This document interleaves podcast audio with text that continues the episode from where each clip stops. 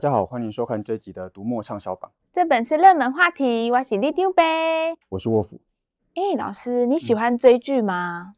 嗯，我喜欢把所有的剧都存起来，在那边等我有时间一点点去把它们消耗掉。我不太喜欢就等它固定时间播。哦，那你一定比较喜欢 Netflix。他们每次啊都喜欢一口气把整季的影集放上去，嗯、那这时候你就可以一集接着一集，非常的过瘾呢。Netflix 觉呃的确有非常多好看的影集，他们的题材选择、拍摄手法，还有呈现给观众的方式，都跟传统的影视产业很不一样。不但扩大了影集和电影的可能性，更新了传统影视产业的商业模式，同时也建构了网络时代观众的收视习惯。前阵子艾美奖的入围名单，Netflix 也入围了非常多项，很风光。那很难想象，这个品牌本来只是美国西部的一个小小的 DVD 租片商哦，这么厉害！那为什么这个小公司可以这么快就崛起，然后征服全世界啊？其实，一个企业的成败和企业主的想法，还有他任用哪些员工是有关系的。这回畅销榜里面的《给力》这本书，是从 Netflix 呃人才长佩蒂麦寇德的网飞文化集整理出来的。麦寇德担任这个职位十四年。他帮公司找到了员工跟建立的公司制度，协助 Netflix 从一个小小的 DVD 租借商变成今天的线上影音平台霸主。他认为过往的企业模式在新时代已经不见得适用，所以想要经营高绩效的团队，然后获得好业绩，就必须用全新的思维去打造人才团队跟经营公司文化。所以他把自己的独门心得和成功经验分享出来，整理得非常的简明扼要，而且笔法幽默好读。哦。那这个 Next Free 它是哪时候创立的？一九九七年，这样有二十年了耶！我小时候看过的 DVD 出租店，现在都不知道到哪里去了。那表示它真的很有一套。是啊，所以这本书在商业企管界，尤其是网络创业圈，讨论得非常热烈。那这次畅销榜里面的另外一本书叫做《量化行销时代》，也在讲网络创业。不过作者马克杰弗瑞的切入角度不一样，因为网络时代的特色就是可以获得巨量的使用者数据。然后这些数据对行销非常的有帮助，所以这本书就是在说怎么样收集这些数据，怎么样分析这些数据，以及怎么样实际应用这些分析的结果。想要创业或者是想要转型，但是转得非常辛苦的读者，这本书可以提供很实用的帮助。那我来读这本书，然后你来投资我，嗯、我们就一起创业啊！我要是有钱创业的话，在这边卖书干嘛？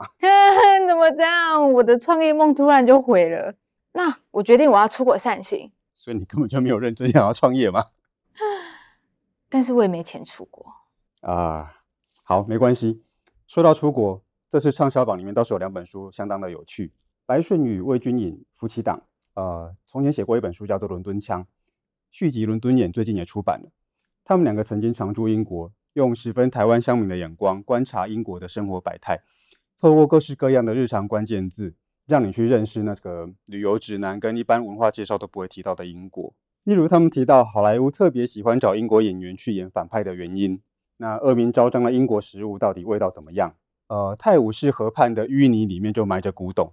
还有英国人如何让自己的传统文化继续发光发热？像你喜欢的新世纪福尔摩斯就是这么来的。哦，是我最喜欢的班乃迪克小黄瓜。哎哎，不过老师啊，说到英国人演坏人，我又想到一个演员哦。谁？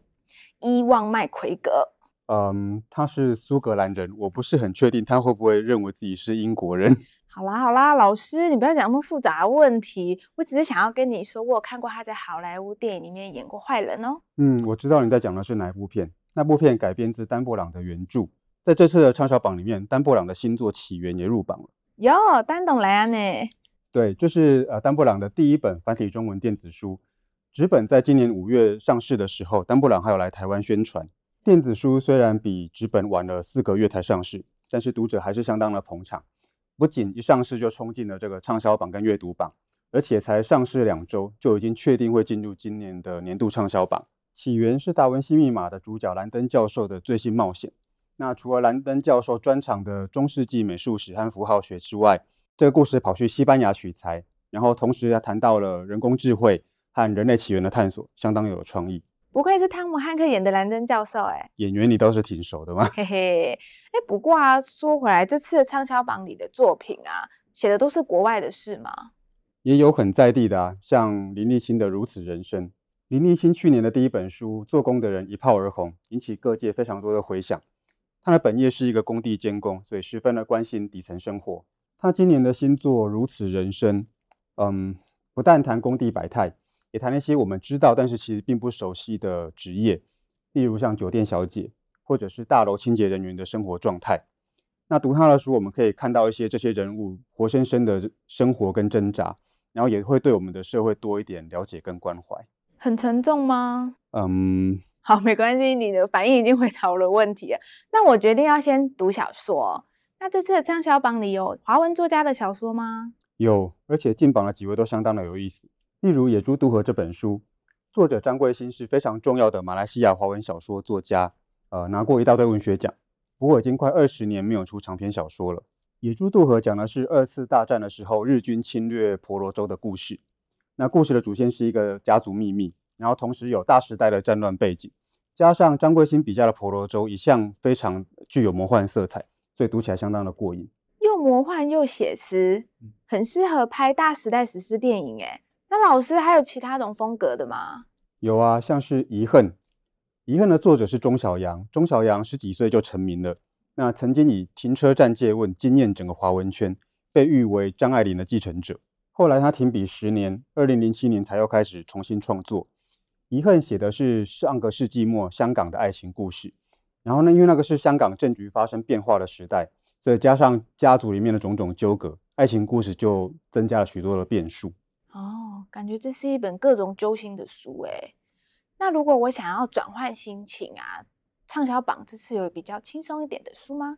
有郭真的《大话山海经》系列，《大话山海经》有奇幻也有武侠，然后你可以在里面读到非常多《山海经》里面的神妖和怪兽。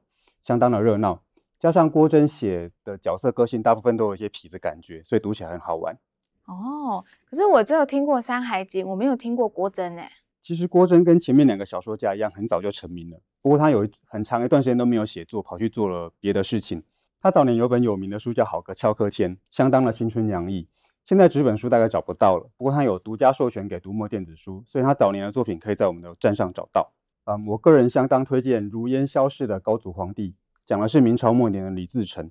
他在灭了明朝之后自封为帝，但是没有过多久又被清朝灭了。那在郭珍的笔下，那个又短又乱的时代，相当的有趣，也很令人感慨。老师，你怎么又感慨起来了？人老了就会这样，因为读小说就是在读人生嘛。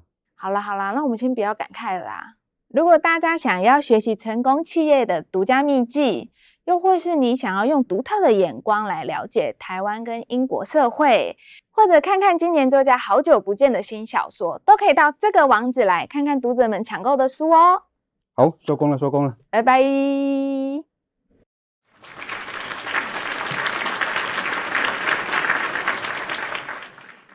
哎，老师啊，好个翘客店听起来很中二哎，故事也很中二啊。但你不是说那是很多年前的小说吗？就男人的中二跟经典一样，会超越时代了。